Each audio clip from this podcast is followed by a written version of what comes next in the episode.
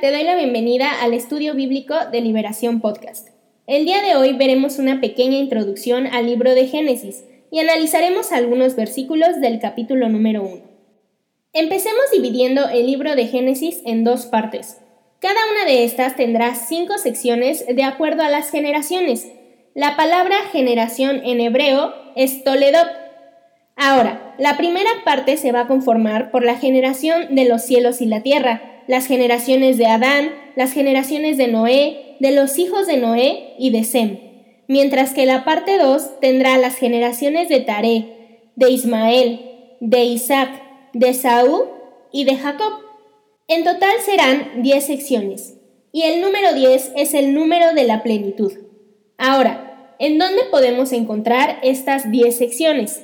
La primera parte la podremos encontrar del capítulo 2, versículo 4 hasta el capítulo 26. La generación de los cielos y la tierra abarca del capítulo 2, versículo 4 al capítulo 4. Generaciones de Adán del 5 al capítulo 6, versículo 8. Generaciones de Noé del capítulo 6, versículo 9 al capítulo 9. Generaciones de los hijos de Noé del 10 al capítulo 11, versículo 9 y las generaciones de Sem del capítulo 11, versículo 10 al número 26. Las generaciones de Tare las podemos encontrar del capítulo 11, versículo 27 al capítulo 25, versículo 11.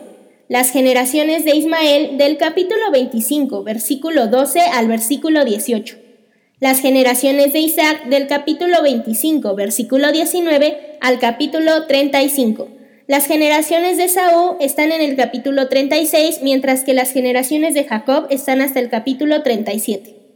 Ahora que conocemos cómo se divide el libro de Génesis en general, podemos empezar a analizar cada uno de los capítulos. Empecemos con el primer capítulo del libro de Génesis, en el cual nos habla del relato de la creación. El primer versículo que analizaremos será Génesis 1.1, donde la palabra de Dios dice, en el principio creó Dios los cielos y la tierra. Vamos a ver el significado de algunas de estas palabras en el hebreo. Principio viene del hebreo beresit.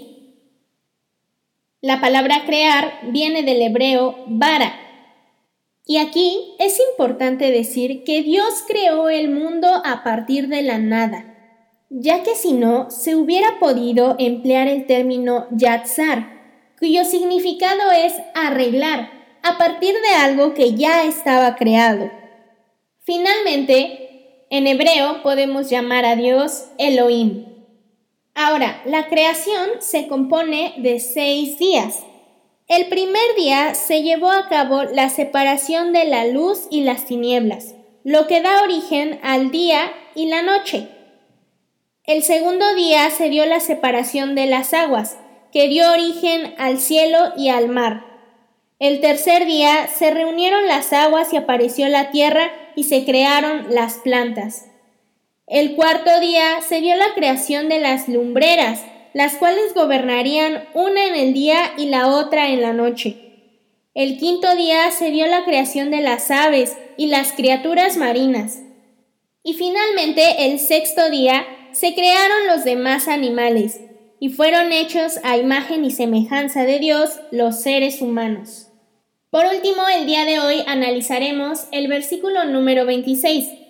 La palabra de Dios dice, Entonces dijo Dios, Hagamos al hombre a nuestra imagen, conforme a nuestra semejanza, y tenga dominio sobre los peces del mar, las aves del cielo, el ganado y en toda la tierra, y sobre todo animal que se desplaza sobre la tierra. Aquí conoceremos el significado de la palabra imagen y semejanza en el hebreo. Imagen viene del hebreo selem, mientras que semejanza viene del hebreo demut. Ambas palabras son sinónimos y ambos son empleados para destacar la gran semejanza entre Dios y la criatura que sería su representante en la creación. Espero que haya sido de edificación para tu vida este tiempo. Recuerda que puedes tener acceso a un apunte bíblico por cada capítulo que veamos. Lo único que tienes que hacer es mandarme un mensaje a través de Instagram o TikTok y seguir las redes sociales de Liberación Podcast. Por hoy es todo. Nos vemos en el próximo episodio del estudio bíblico de Liberación Podcast. Dios te bendiga.